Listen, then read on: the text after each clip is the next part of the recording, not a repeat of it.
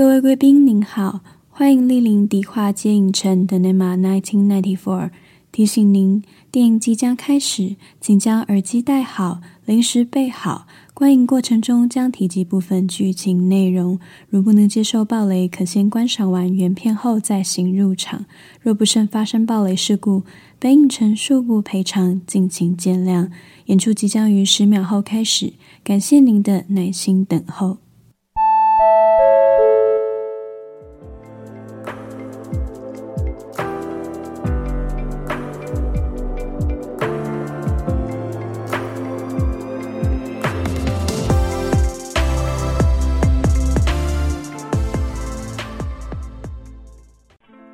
Hello，大家好，我是老板艾迪。那今天呢是迪化街影城开播的第十三集了，谢谢愿意陪我用故事轻轻拥抱过去的每一个你。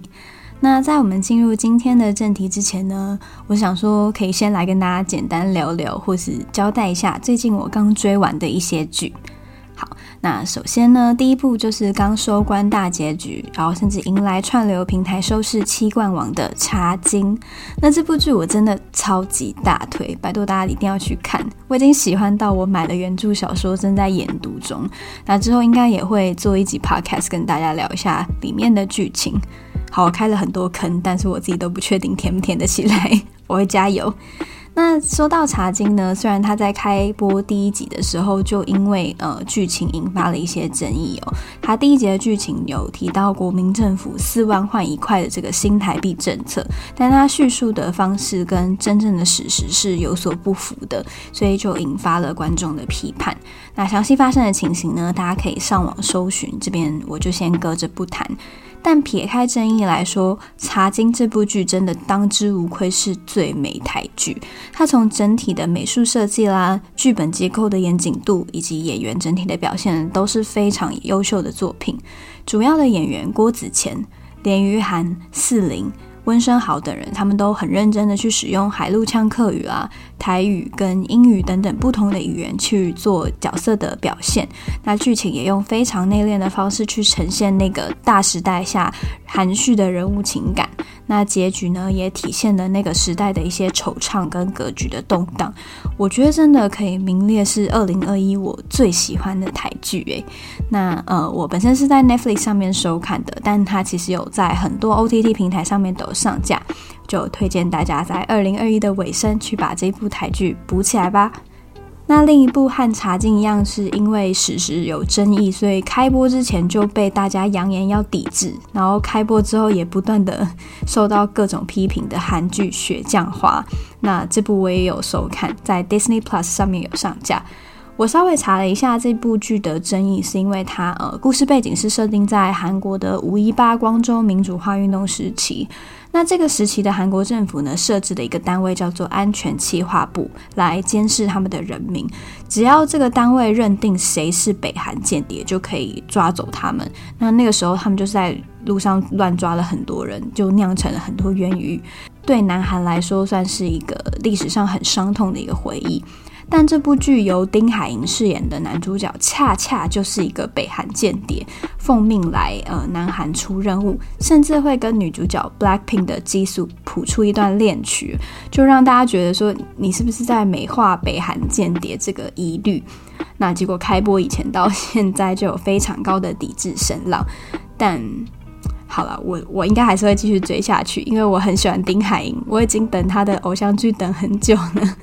可是同时，我也能理解为什么南韩民众会有这些忧虑，因为像这样子改编自历史的文本，还要透过 Disney Plus 这样的国际串流平台在全球播映，其实难保不会造成外国人对南韩这段历史的误解。我想，就像外国人，他们可能也不会理解说，为什么台湾观众对茶金剧组去扭曲四万换一块这样的政策反弹会那么大一样，因为我们不是当事人，所以我们可能没有办法对当地的历史有所共感。但撇开这些争端，这部剧我觉得它其实和《茶金》一样，也是呃整个复古的美术设计做得很精致，非常有诚意的一个作品。但目前唯一会劝退我的就是女主角基素的演技，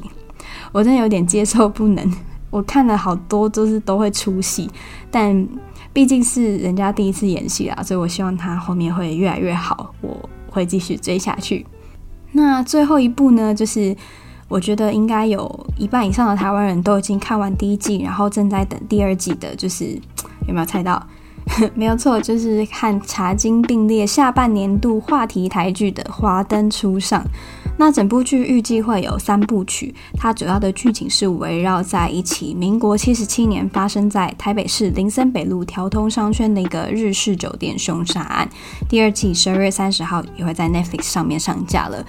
那我觉得这部剧的最大亮点就是在于你会觉得，诶，是不是整个台湾演艺圈都来演《华灯初上》的？我真的没有看过一部剧，几乎没有一个角色是我不认识的，even 是那种路边的小角色。像第二季预告释出，还会有九円八八、徐若瑄、吴康仁、王静等等的明星阵容出演，可以说是非常的精彩豪华。但，嗯，好，第一季我看完了，可是我。真的必须要说，我觉得普通。好了，我不是不喜欢，我不是不喜欢了。剧情其实很流畅，我只花一天的时间就顺顺的把八集都看完了。但看完，我老实说，真的有一点小失望，因为，嗯、我觉得剧情虽然是用凶杀案去贯穿，可是大部分都是围绕在主配角的感情纠葛上，但他们勾心斗角的程度又。有点太浅了，所以相较起来，我觉得整体的剧情都没有那么特别，并没有让我很惊艳的感觉。但我还是可以讲一下一些我觉得不错的地方。首先，整部剧我最喜欢的演员就是杨谨华、刘品言跟李李仁，尤其是杨谨华饰演的苏妈妈，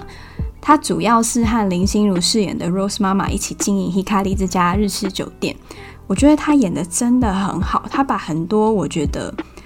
很不生活化的的台词都消化得非常完美，但我觉得编剧有一点做得不好的是，我觉得他把林心如饰演的 Rose 妈妈写得好像完全没有生意头脑一样，因为他们两个明明都是老板，可是林心如每天在店里面就是摆着臭脸对客人，然后耍脾气，就一副就是你们要来来不来就算了，我也不差你们这个客人的感觉。那每当场面变得很尴尬的时候，苏妈妈就会出来。跟大家缓颊陪笑，然后化解这个危机。你其实可以从编剧安排的这些桥段看出来说，苏妈妈她的个性是比较顾全大局、成熟稳重的。可是相较起来，我反而就会觉得 Rose 妈妈的真性情给我一种很白目的感觉。就是如果我是苏妈妈，我可能早就跟她拆伙了。怎么会？你要经营一家酒店，就都没有拿出一个老板该有的样子，有事没事就在这边耍脾气。所以我觉得这个是剧本。比较粗浅，然后亏待林心如的地方啦。那那时候我看完第一集的时候，诶，我这边就先跟大家爆雷，就是我觉得应该大家都有看过第一季了。那那个时候看完第一季揭晓这起凶杀案的死者就是苏妈妈的时候，我想说，shit，我就是想要看苏妈妈，那她第一季就死了，第二季我要看什么？还是第二季不要看呢？就后来看了一下预告，就诶，她好像还是会带到一些呃。苏妈妈还活着的时候的剧情，他说：“好吧，还是继续看下去吧。”那再讲到就是我喜欢的另外一组演员刘品言跟李李仁，呃，其实当初应该就有蛮多影评跟新闻都有提到他们很优异的表现，我这边就先不多谈，只能说刘品言真的演得好令人心疼，然后李李仁真的好恶心。我第一次看他演这么恶心的角色，我的天哪！演得真恶，只能说他算是就是蛮突破他以往的戏路啦，就是真的表现得很好，真的我没有办法再看第二次，那个画面好恐怖哦。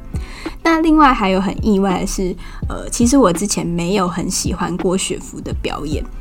因为我在他和刘以豪主演的那个《我们不能是朋友》这部偶像剧里面被他伤得好深，可是意外的他在《华灯初上》进步很多，就是我觉得是值得夸奖的地方。那另外一个是我平常也没有很喜欢的杨佑宁，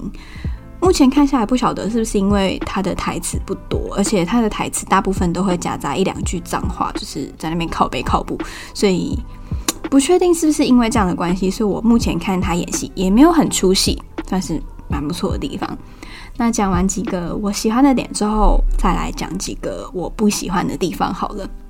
那一开始也有提到说，我觉得整个《花灯初上》的剧情就是我觉得过于简单，宫心计的部分都太儿戏了。虽然说演员的表现都很好，可是相较起来，台词有太多太刻意，然后很不生活化的地方，所以会让我比较出戏。像是由谢琼媛饰演的这个阿季，就我会觉得。明明他就是演技派，可是我从头到尾看他讲台词都好别扭，一直给我一种在演的感觉。所以我觉得最大的问题还是在剧本的台词铺陈，算是现在台剧会遇到最大的问题，而不是演员本身。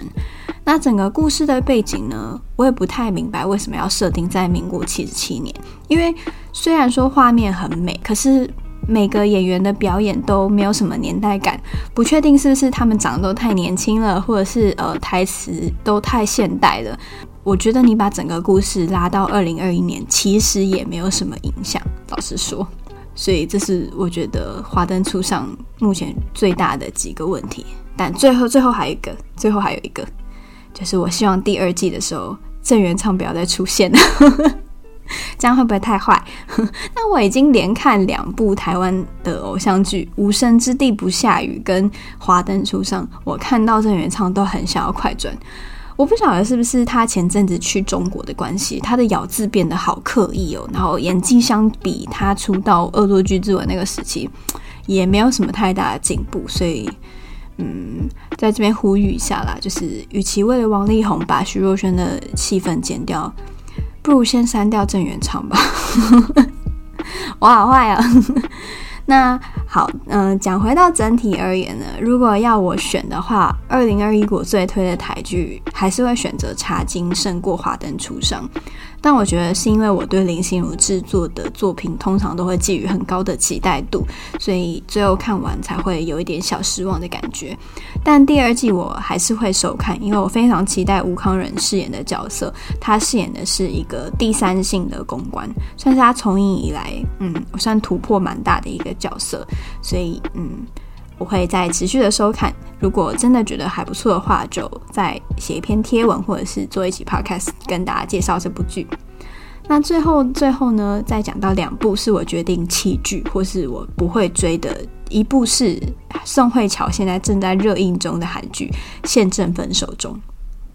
那这个韩剧我已经追到第十集了，可是我后面几乎都是用快转看完的，每一集大概花个十分钟快转。看一下在演什么而已。那后来我真的看不下去，我决定我不会再追了，因为它每一集硬剧情都感觉在硬拖，就没有什么内容。基本上是围绕着爸爸妈妈不允许男女主角在一起这种很老套的剧情，然后剧本也没有给男主角张基龙发挥的空间，所以明明男女主角我都很喜欢，明明画面就是很好看，但我再怎么爱乔妹我也追不下去。那下一部呢，是我个人很不喜欢的《艾蜜莉在巴黎》。我不知道有多少人跟我一样，当初第一季其实是抱持一个跟上流行的心态去追的，结果看完我真的超级生气。我觉得他完全扭曲了一个做行销的人付出的努力，可能是因为我本身就是做行销、做社群的，所以我觉得这部剧可能完全会让观众误会说，你做行销，你只要走在路上吃个下午茶，然后跟帅哥调个情，你可能就可以想到一些超屌的企划，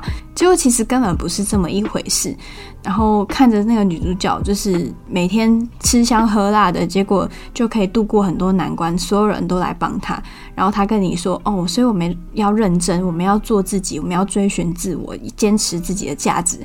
我就觉得，我真的，我真的接受不能，所以我我绝对不会追第二季，好不好？那讲完以上几部之后呢，好，嗯，终于要来进入今天的正题了。前面讲了那么多，终于要进入这重点。那我今天为第十三集下的标题呢，是在梦想之地梦碎的美国女孩们该何去何从？好，那大家也知道，我今天要介绍的两部电影呢，就是《梦想之地》跟《美国女孩》。主要是我当初看完《美国女孩》之后呢，我非常的喜欢。再次扼腕，她居然不是金马五八最大赢家，唉。可是呢，这部国片现在应该还在上映中，就真的推荐大家一定要去看一下。那看完之后，其实《美国女孩》会让我联想到之前韩国拍的一部电影叫《梦想之地》。我觉得这两部电影的共通点，除了都是改编自导演的亲身经历之外，主要它也都是聚焦在一个亚洲家庭面临美国梦碎的故事。那今天我会跟大家同步介绍这两部电影的内容，再分别跟大家讨论一下亚洲家庭共同的呃美国梦，以及亚洲家庭父母亲的家庭分工，跟这些美国小孩的自我认同这几个部分。啊，哇，觉得今天的节目资讯量是不是有一点庞大？希望大家不要转台，我会努力抓住大家的注意力。那接下来第一个部分呢，就让我们先进入梦想之地吧。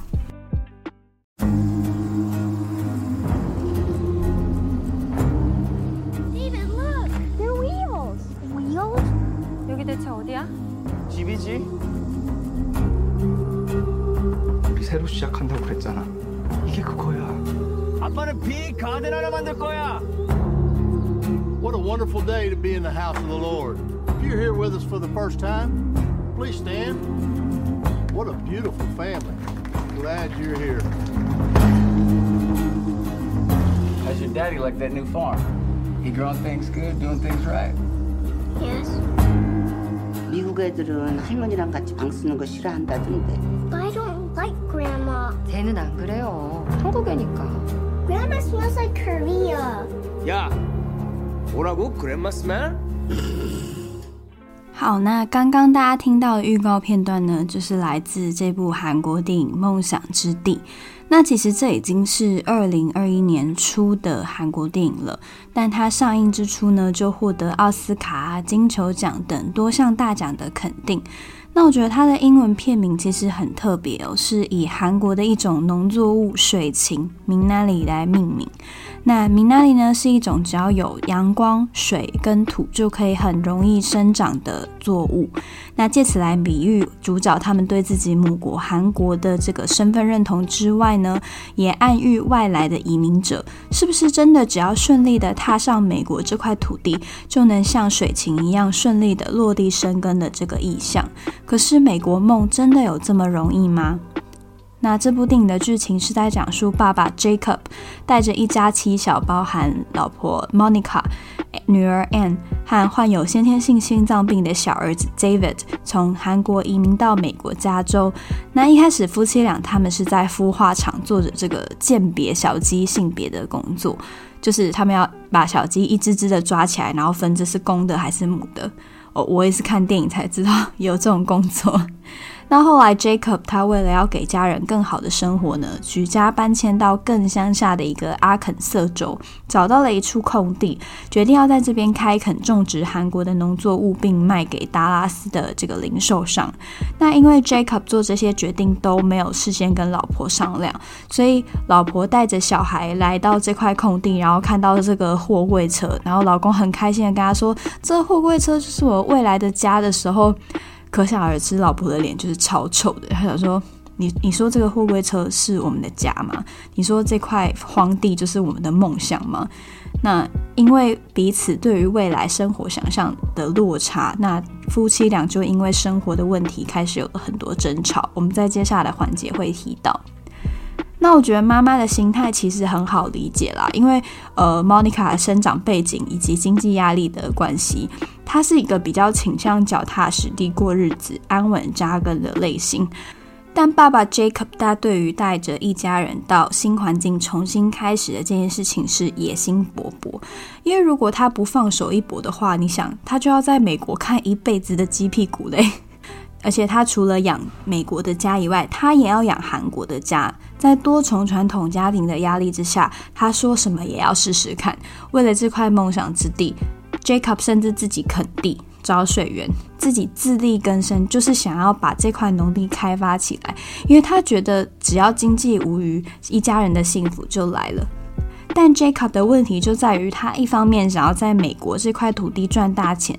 但一方面又坚持着韩国人做事的方式，不愿意入境随俗，也不愿意听当地人的建议，甚至对于妻子想要带着孩子融入美国当地教会的这个想法非常不以为然。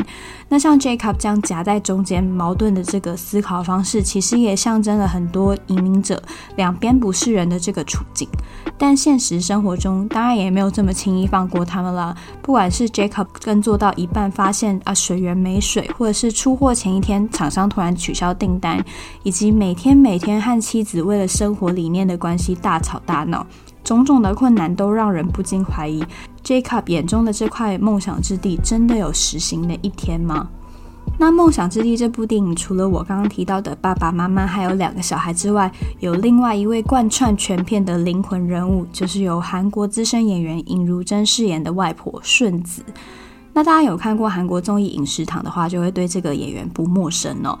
那一开始呢，是为了安抚不安的妻子，同时也是希望可以多一个人手来照顾两个孩子了，所以 Jacob 就同意 Monica 把妈妈顺子从韩国接来美国同住。就殊不知，这个外婆一来，反而让更多的问题浮出台面。像对于孙子 David 来说，他根本就不喜欢这个奶奶，因为他和他想象中的外婆完全不一样。这个外婆不会烤饼干，然后每天都煮很难喝的中药逼他喝，又会骂脏话，又会打牌，还穿男人的内裤等等的。所以他还跟妈妈抱怨说，他觉得外婆身上有一种。韩国味，但他却每天被迫要跟这个臭臭的外婆睡在一起，甚至剧情发展到中后段的时候，外婆还中风了，等于说家人要花更多的心力去照顾她。所以小 David 就觉得说，爸爸妈妈会吵架，一定都是外婆害的。如果没有这个外婆，他们一家一定会跟爸爸描绘的一样幸福。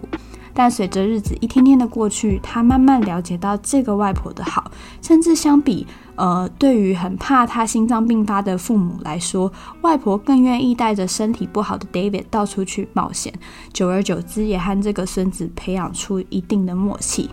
那我很喜欢外婆在片中说的一句话，她在野外的时候告诫她的孙子说：“你不要去驱赶蛇，因为看得到蛇比让蛇躲起来更好，因为躲起来的东西才更危险。”其实就在对比 Jacob 的生活态度。暗示 Jacob 他不断地跟家人描绘说他这场美国梦有多么的美好，但实际上有多么脆弱不堪。因为大家在片中可以看到 Jacob 是非常标准的亚洲传统男性，所以对于家人的质疑啊，或者是生活面临的困境，他都是一概不谈不说。反正船到桥头自然直。那他一心向着自己心中的那块农田，想要发大财，给家人更好的生活。某种程度上来说，也代表了一家属面临的困境，因为他们肩负着经济的重担，把所有的财产投注下去，让自己处在一个没有回头路的处境。其实也是他作为一个父亲、一个丈夫，希望要带给这个家庭的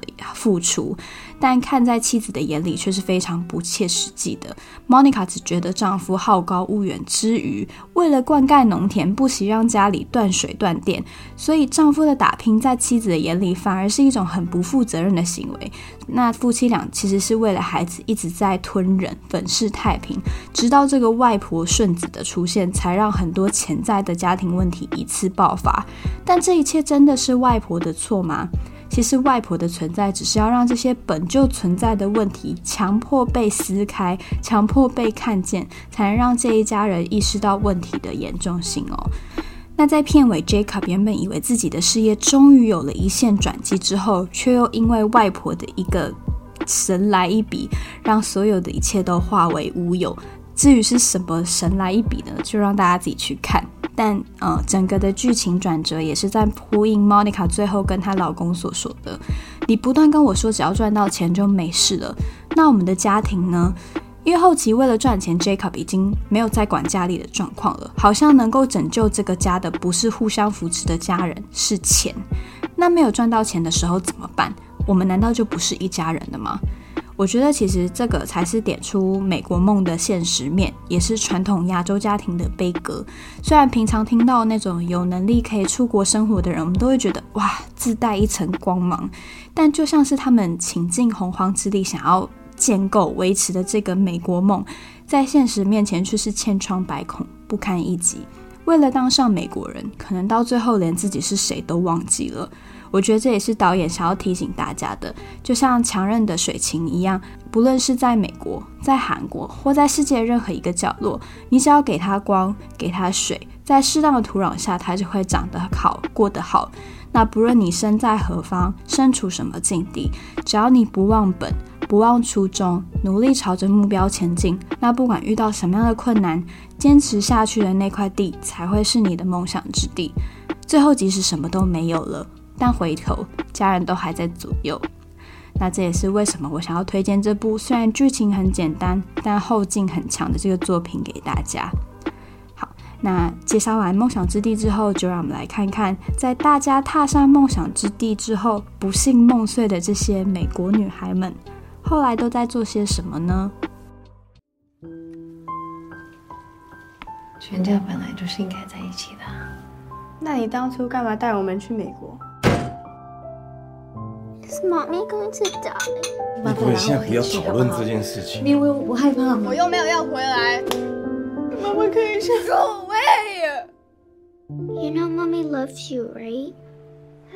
It's so good.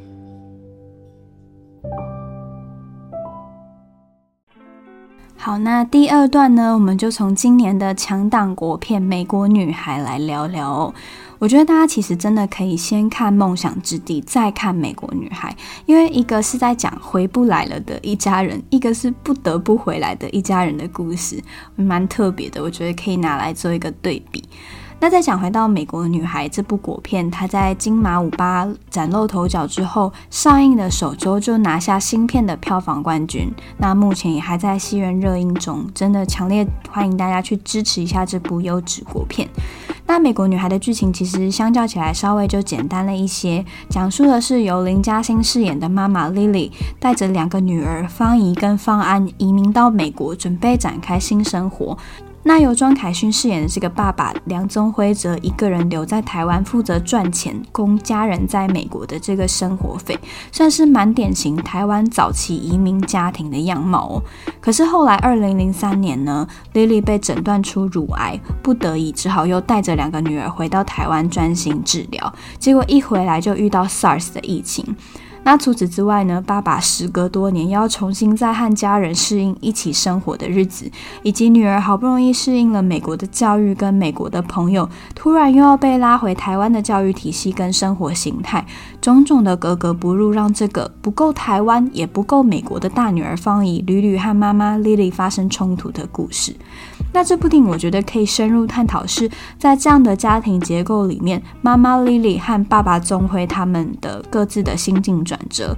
毕竟我之前已经有很多集都已经在讲母女关系了，那这一集就不要再拿重复的东西来拖台前。那首先，我想要先来讲一下由林嘉欣饰演的这个妈妈 Lily。Lily 她原本是在外商公司工作的这个职场女强人，那后来为了女儿的教育呢，只身一人带着孩子到美国打拼，结果却因为自己诊断出乳癌，只好带着孩子回来。那虽然在呃女儿问她说为什么我们要回来台湾的时候，她都跟孩子说啊，一家人本来就是应该要在一起的啊，跟爸爸在一起不好吗？可是你从剧情看得出来莉莉她是很想要回去美国的，因为对她来说，美国梦是因为她生病才功亏一篑。如果她没有得到乳癌，或许她就不需要回来了。所以，嗯、我觉得她心里其实对这件事情有蛮强烈的负罪感。一方面希望女儿不要再提起想要回美国的事情，一方面又会一直跟老公说她可能快死了啊，反正我也快死了，你有能力你就把女儿赶快送回美国等等的丧气话哦。那我个人很喜欢的一场戏是由曾宝仪饰演的这个医生和 Lily 他们两个人在一起，老朋友叙旧喝茶的一场戏。那那个状态呢，是身为医生的曾宝仪，他一方面确定到这个朋友已经罹患乳癌的病情，那另外一方面又要陪伴他去诉说哦，他对生活不如意啊，没有办法在美国生根的这个苦闷。画面非常的简单，台词也不多，就是两个人泡着茶，然后珍宝也静静的听丽丽说一些生活小事。那我觉得最重要的一句就是丽丽告诉珍宝仪说，她真的很担心，如果她倒下了，她的老公跟孩子该怎么办？因为她不觉得她老公可以照顾好孩子。她老公连小孩讨厌吃番茄酱都不知道，还在女儿的炒饭里面挤了满满的番茄酱。那等到她有一天走了，谁来照顾这两个孩子？我不知道大家的妈妈或是阿公阿妈会不会有这个习惯，但我们家就会讲，我妈跟我阿妈三不五时都会在大家旁边说：“啊，会丁哥瓦哥波拉固啊，反正有一天我就要走了，你们以后要记得怎么样怎么样，巴拉巴拉，这种交代身后事的方式跟家人说话。”但明明我阿嬷就是我们家最怕痛、最怕死的，偷偷跟大家爆料。好，其实我觉得会有这个状况，主要还是和女性在家庭里面的分工多半是扮演一个照顾者的角色有关。那这些照顾者，他们是要负责大家的生活起居，要留意大家的饮食习惯等等。所以在照顾者的眼里，家人是没有长大成熟的一天的。这个也是我长大之后才想通，因为小时候我也和方怡一样，觉得啊，妈妈好烦哦，为什么要一直在我旁边讲什么死不死的，把负面情绪转嫁到大家身上？那不懂得处理对妈妈的这个疑问，小时候的我们和方怡一样，总是会选择用最激烈的方式和妈妈对骂。毕竟面对小孩的疑问，大人抱持的态度都是不跟小孩解释，就觉得啊，小孩不懂啦，这样来搪塞我们。导致我们不懂得大人的忧虑，不懂得事情的严重性，只是直觉的再次把伤害用骂的方式转嫁到家人的身上。所以我在看《美国女孩》的时候，反而会觉得说，呃，这部电影某部分呈现了属于二零零三年那个年代的情怀，但同时也点出一些亚洲家庭直到现在都会有的问题，很值得大家去深思。这样，那讲到家庭。怎么能不提到最常被忽略的爸爸这个角色呢？我必须说，整部电影我最喜欢的角色，居然不是妈妈，也不是女儿，是由庄凯勋饰演的这个爸爸梁宗辉。为什么？其实爸爸在整部电影的戏份是不多的。诶，也不是不多，蛮少的。他大部分出现的场合，你都可以感觉得到，这个爸爸有任务在身。他出场就是为了要解决一件事情，要么是妻子跟女儿又吵架，要么就是女儿又要买什么东西，他来付钱等等的。那我在我之前的 IG 贴文里面有提到，说我以前是很不喜欢这种角色的，我把这种角色叫工具人。那关于工具人的定义呢？大家可以去听我在碰碰的那两集，就 知道我多不喜欢这种角色。因为我比较喜欢角色是有活在自己的故事里面的，所以如果遇到那种，呃，好莱坞电影里面有有白痴角色，明明前面有鬼啊，或者是这个按钮跟你写说不要按，他就一定要去给你按，或一定要去捣蛋的那种角色，你会很明显感觉出来是导演要他做这件事情的，因为这个角色要推动剧情的发展。可是，可是我就不喜欢，我就是不喜欢感觉到刻意安排这件事。但，呃，庄凯勋饰演的这个爸爸，他工具人的性质，不是导演要求的，是这个文化催生出来的结果。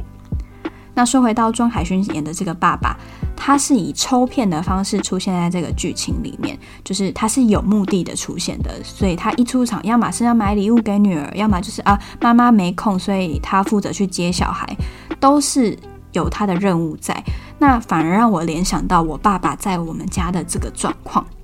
不晓得大家的家庭跟我一不一样哦？我们家和我爸从小就是非常不亲的，很有隔阂的状况。因为我爸他是比较传统的大男人，觉得男人就是要扛起一家的经济重担，所以他也不是很会表露自己的情绪的那种人，都板着一张脸。那其实你可以感觉出来，他们也想要跟家人打成一片，可是他们不知道该怎么做。我记得我小时候，我跟我弟都不太接近我爸，除非我们两个有要缴一些学费啊、补习费啊，那或是我爸会带我们去游乐园玩的时候，我妈就会用手肘顶我一下说，去牵爸爸的手，你要谢谢人家带你出来玩这样，然后我就会屁颠颠的跑过去牵我爸的手，但我爸就会转头过来看着我说，哎，你也只有这个时候会来跟我好啦。就是，就就爸爸也知道，你知道吗？爸爸对自己扮演的是一个工具人呐、啊，一个 ATM 的角色，这个定位是很清楚的。所以，嗯、像我就蛮喜欢应该说蛮羡慕，我很喜欢的一个 KOL 叫 Rise and Shine 里面的爸爸金该跟他的小孩每天玩在一起的那种画面，这个画面在传统亚洲家庭几乎是看不太到的。那钟慧这个爸爸在美国女孩里面的定位就是这样，他就是一个 ATM，就是一个工具人。大家要知道哦，他和妻子跟女儿已经有大概四五年嘛的时间没有见面了，一见面就是哦，我妻子得乳癌了，要一笔医药费。哦，我两个女儿要在台湾落地生根了，哦，要缴学费，要缴补习费等等的。那本来一个人住的老房子，突然之间变成四个人要一起住。女儿一回来就抱怨说啊，房间太小了，网路太慢了。妻子又要抱怨说，老公你太宠孩子了，等等的。每个人伸手就是跟他要钱，要方法。在爸爸的这个角色分工上，他就是一个不断的在输出的角色，所以往往到最后你会看到钟辉他已经没有在思考了，他就是哦，女儿要脚踏车买，要要书桌买，老婆问他教育怎么办，小孩生病怎么办，我快死了怎么办？钟辉都是说好好好，我会想办法，我我出差回来再想，我下班再想，哦，我明天再想。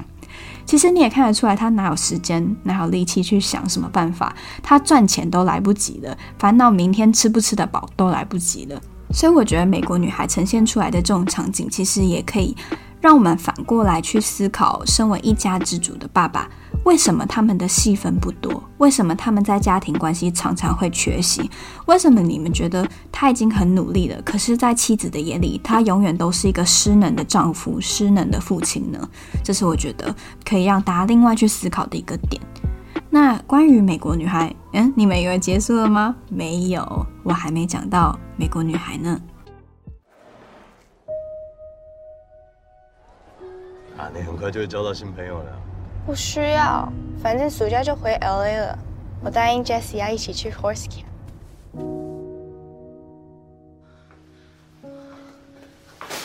你妈妈生病之前啊，比你还喜欢美国。那为什么不留在美国治疗？你真的以为我是 ATM 吗？难道我在你眼里就这么自私？Here, take it. 五十二分，在美国是及格吗？我又不是没有念书。你不是美国人吗？干嘛还不英文？感觉音乐在流动，感觉时光在消失，感觉你有些改变，感觉来不及，永远不是说在十年。饭吃了吗？你到底在气你妈什么？我只是觉得。他可以做得更好，这如果已经是他的最好了呢？那说到美国女孩，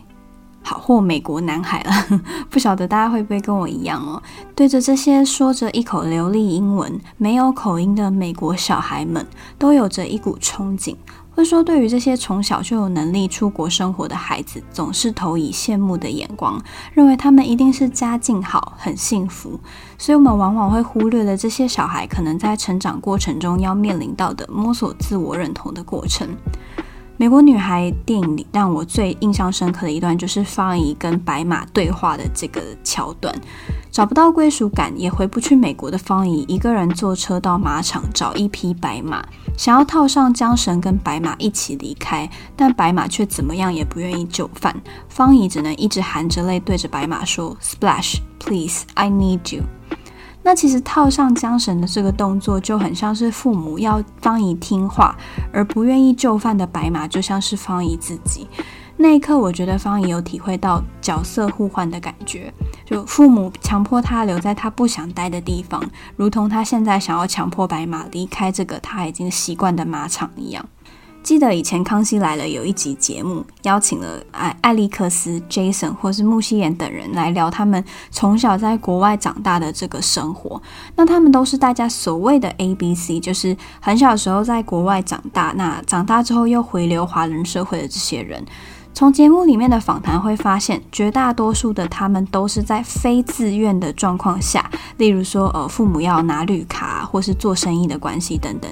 被迫离开台湾这个他们已经熟悉的环境。像 Jason 就有提到自己当年是国中还被迫要跟当时的女朋友分开，两个人还在机场上演大哭分手的这个场面，或是蒋伟文他在美国放学回家的途中，有一群美国小孩突然从马路中间跳出来对他大喊 “Ninja”，然后要他配合一些拍照的怪姿势，这种。种族歧视的状况发生，那多年之后，他们都是以一种分享趣事的方式在回忆这段过去。但我相信，在当下，他们也都经历过一段自我怀疑的时期。就像《美国女孩》里面的方怡，她被带去美国的时候，人家觉得她不是美国人；那被带回来台湾的时候，又被质疑不是台湾人，导致青少年的时候，他们都没有办法成功的在同侪之中找到归属感。那电影里面有一段剧情，就是爸爸。钟辉最后跟方怡说：“如果你今天真的觉得美国比较好，爸爸倾家荡产都会让你回去美国。可是如果你今天只是想要逃避的话，到哪里都一样。”其实我在看这段的时候，有一点对方怡感到愤愤不平啦，因为要搬去美国或搬回台湾都不是一个小孩可以做决定的啊。但呃，或许这就是现实的无奈，因为有很多时候就不是我们可以单纯凭就想不想要不要就能下决定的。那就像《熟女鸟》里面，妈妈希望 Lady Bird 可以成为更好的版本的她；美国女孩里面，方怡也希望妈妈可以做得更好。可是很多时候，我们在生活巨大的压力下，都已经努力呈现最好的那个样子了。那我觉得爸爸的这一席话，也让方怡重新去思考：虽然她现在的生活很不开心，可是她到底为什么要回去美国？或是说，回去美国之后，是不是真的什么问题都能迎刃而解了？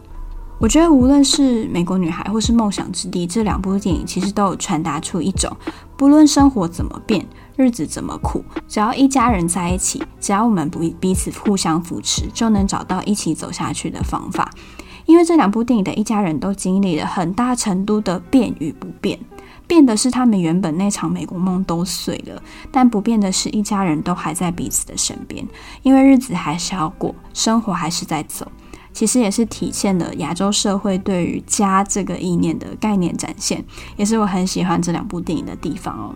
因为这些角色的生活往往是非常平淡，或是呃跟我们一样起起伏伏的，并没有很顺遂。那导演他们的拍摄手法也都是有在某些部分刻意留白，给观众很多思考的空间。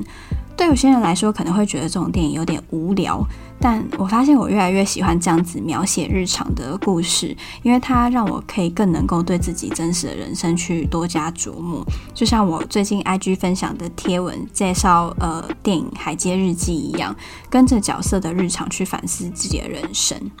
那以上就是今天跟大家分享的故事啦，有内容有一点丰富，我自己也还在抓要怎么掌控内容的分量，希望大家可以多多留言或追踪我的 IG 给我意见。迪话街影城今晚即将结束营业，那提醒您记得追踪我的 IG，给我五星好评。我是艾迪，我们下期见。